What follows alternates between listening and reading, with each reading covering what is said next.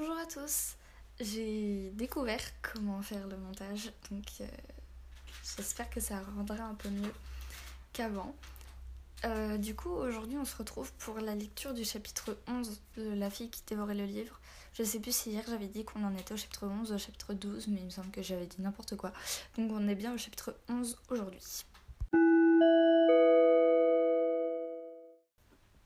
Il s'intitule Mocrisse. Le garçon était maigre et croûté. Il avait de longs bras nerveux, des jambes fines, de larges épaules, mais n'était guère musclé. Des cheveux blonds autour d'un visage fin et un léger duvet de barbe sur les joues. Trop jeune, trop jeune, estima Maugris en se servant à son trône par de ragoût.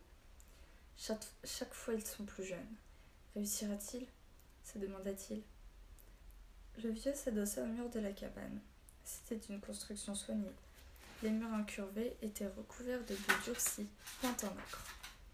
Au centre, un brasero était entouré de coussins bourrés d'étoffes et de feuilles séchées. Bien sûr, rien à voir avec sa précédente demeure, mais cela suffira pour le moment, se dit-il.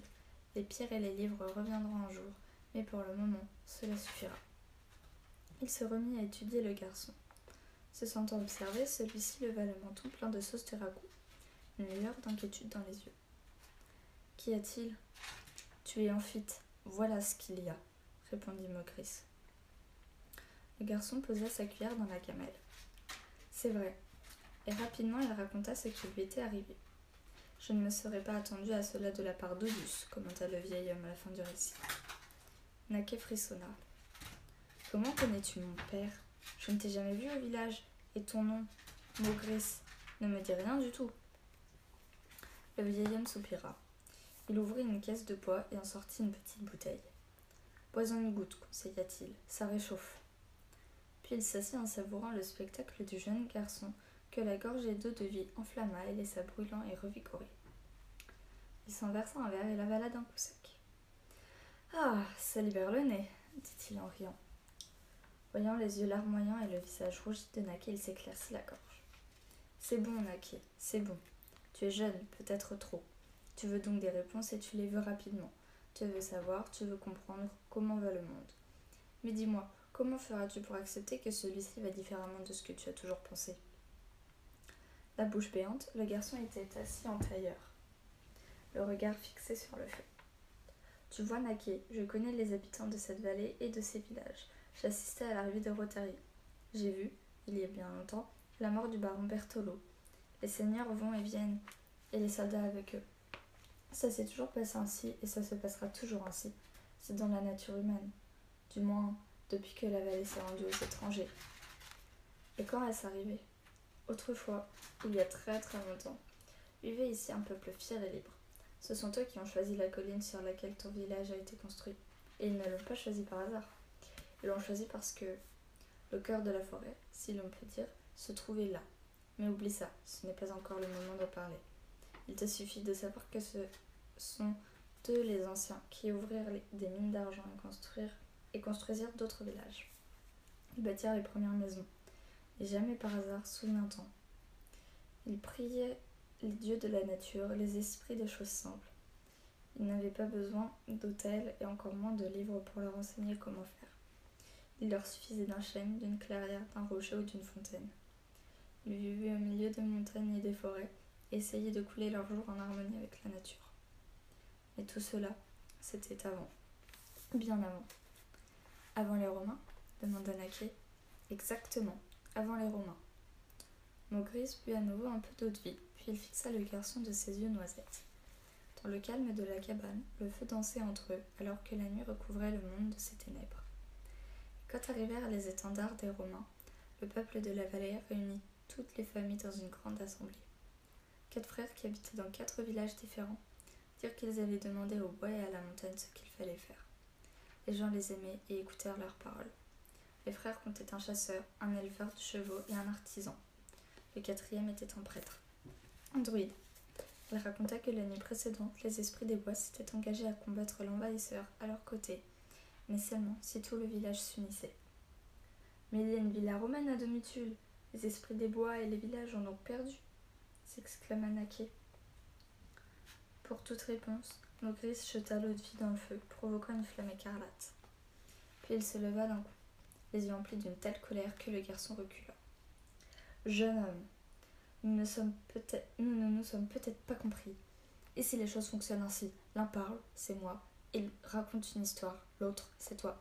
Se tait et écoute jusqu'à la fin. Voilà pourquoi j'aime vivre seul, pensa le vieil homme, et pourquoi j'aime vivre dans les bois. Ah, les jeunes. Le garçon leva les mains. C'est bon, c'est bon. Mais alors faisons un pacte. Avant de me raconter toutes ces histoires du passé, ne pourrais-tu pas simplement répondre à ma question? Quelle question? Comment connais-tu mon père? Le vieil homme se calma. Il prit un coussin et s'assit à côté du garçon. Il ferma les yeux, poussa un profond soupir, puis fixa à nouveau son frêle interlocuteur. Tu n'abandonnes jamais, n'est-ce pas? C'est la chose qui m'intéresse le plus.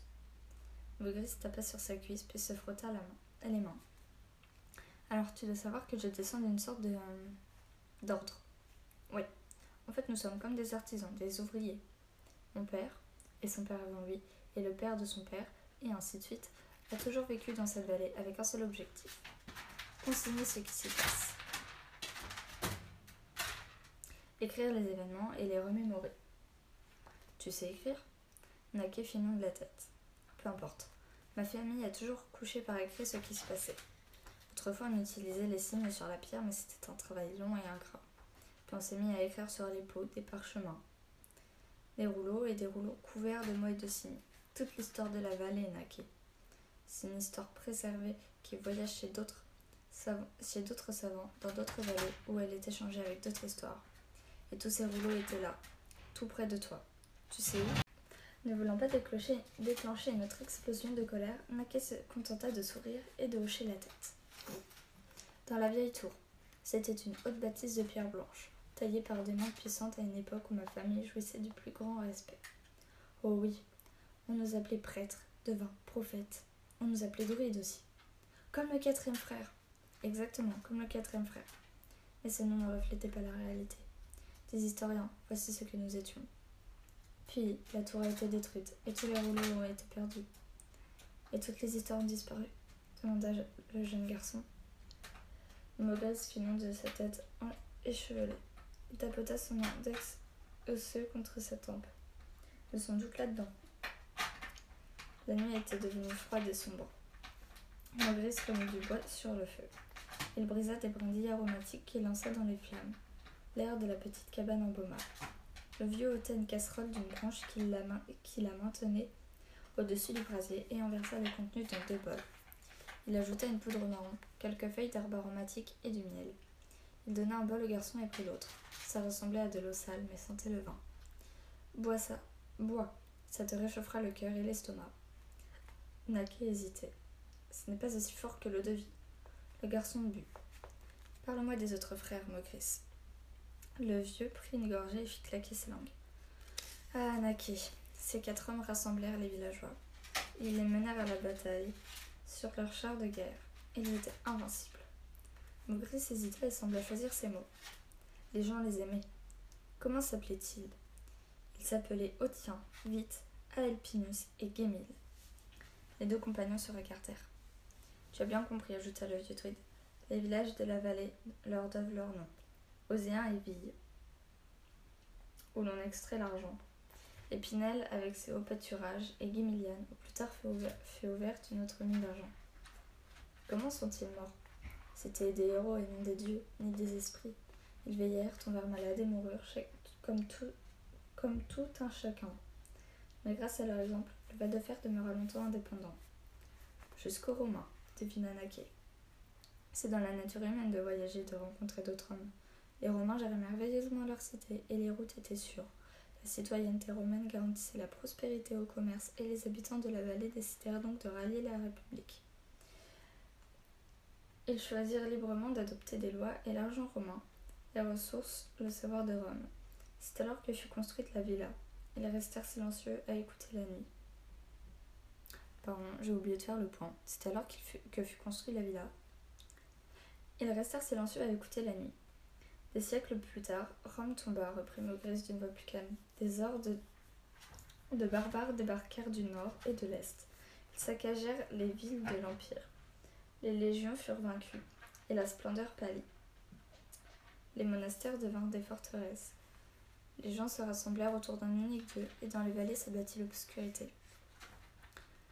Ce fut alors qu'une armée de barbares tenta de traverser nos cols, avant que la neige ne les arrête, bien décidés à piller et à tout détruire. La tour des Dorides fut rasée. Tout espoir semblait perdu. Quand arriva de Guimilian, un nommé Arlène, quelques hommes le rejoignirent. Un, un archer de ville appelé Agenor, un moine guerrier armé d'un bouclier, Comino d'Imaganza, et un lancier d'épinel dont le nom était Giascaro.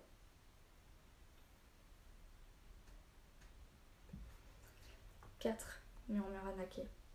Le vieil homme acquiesça. Grâce à eux, les gens redécouvrirent les vieilles légendes. Les barbares furent repoussés et notre vallée fut à nouveau libre. Ah, s'il y avait encore de tels guerriers, lança Naké, une étrange lueur dans les yeux. Nous pourrions nous débarrasser du baron et de ses soldats. Mogris fixa le garçon. Je ne t'ai pas tout raconté, pensa-t-il. Les quatre héros n'étaient pas seuls. Ils n'avaient jamais été seuls. En observant Naké, Mogris dut rapidement prendre une décision. Est-il possible que ce soit lui? se demanda-t-il, faisant craquer sous ses dents les épices du vin chaud. Et si c'était vraiment lui, si maigre et si jeune, jusqu'où pourra-t-il aller? Et moi-même, jusqu'où pourrais-je aller? Le vieil homme avait deux possibilités raconter la fin de l'histoire ou se taire. Il écouta le mystérieux bruit de la nuit, comme si ses gémissements pouvaient apporter une réponse à toutes ses interrogations. Il y peut-être une troisième voie, pensa-t-il. Il, n'était peut-être pas nécessaire que ce soit lui qui décide. Ah, Guimilian, murmura le vieux avec une hâte soudaine. Tu trouveras les ruines d'un vieux temple romain dédié à Apollon. C'est là qu'Arlène, Comino, Agenor et Diascardo sont enterrés dans un petit cimetière à côté de la chapelle. Va à Guimilian, et si j'ai bien écouté mes pensées, et si je me souviens, comment lire les étoiles, tu rencontreras peut-être. Qu'est-ce que je raconte Qu'est-ce que je rencontrerai? Le vieux Maugret hocha la tête tristement. Rien, dit-il. Tu ne rencontreras personne, mais ça vaut la peine que tu connaisses ce lieu. C'est sur ta route. Et à présent, dormons, mon garçon. Le père de Domitia était assis dans un fauteuil devant la baie vitrée ouverte sur la vallée. Il lit un livre à la couverture dorée et de temps en temps porte à ses lèvres une tasse de camomille. Domitia s'approche discrètement car elle sait que quand il est concentré sur sa lecture, le moindre mouvement le fait sursauter. Papa lui demande-t-elle doucement. Son père sursaute. Domitia s'installe sur le pouf écossais en face de lui et reste silencieuse. Elle reprend un peu de camomille, puis ferme son livre et le pose sur ses genoux. Qu'y a-t-il? Tu connais monsieur Antonino? Le monsieur qui te lit son roman? Petite fille caisse. Le père lisse le livre d'avant en arrière sur son pantalon de velours, rassemblant ses idées. Tout le monde le connaît au village. Que veut-il savoir? Quel genre de personne est-il? C'est un homme de la montagne, répond son père. D'après ce que je sais, il a toujours vécu au village. Quand nous nous sommes installés ici, tu venais de naître. Ce fut une des premières personnes que l'on nous présenta. À l'époque, je pensais qu'il était médecin ou pharmacien. Les autres habitants avaient beaucoup de respect pour lui. Il restait silencieux à nous observer et il te regardait toi en particulier. Il disait qu'il était très content qu'il y ait de nouveaux enfants. Il disait que les enfants étaient l'avenir de nos montagnes. Sinon, un jour ou l'autre, il les aurait abandonnés pour aller s'enfermer en ville. D'après ce que je sais, c'est un homme très réservé, de ceux qui font tout tout seul. Il vit dans une vieille maison juste à la sortie du village. À dire vrai, je ne suis jamais allée et je ne connais personne qui, y soit allé. Il est marié. Son papa réfléchit un instant, puis répond Non, il n'a jamais été marié. Et quel était son métier? Il était garde-chasse.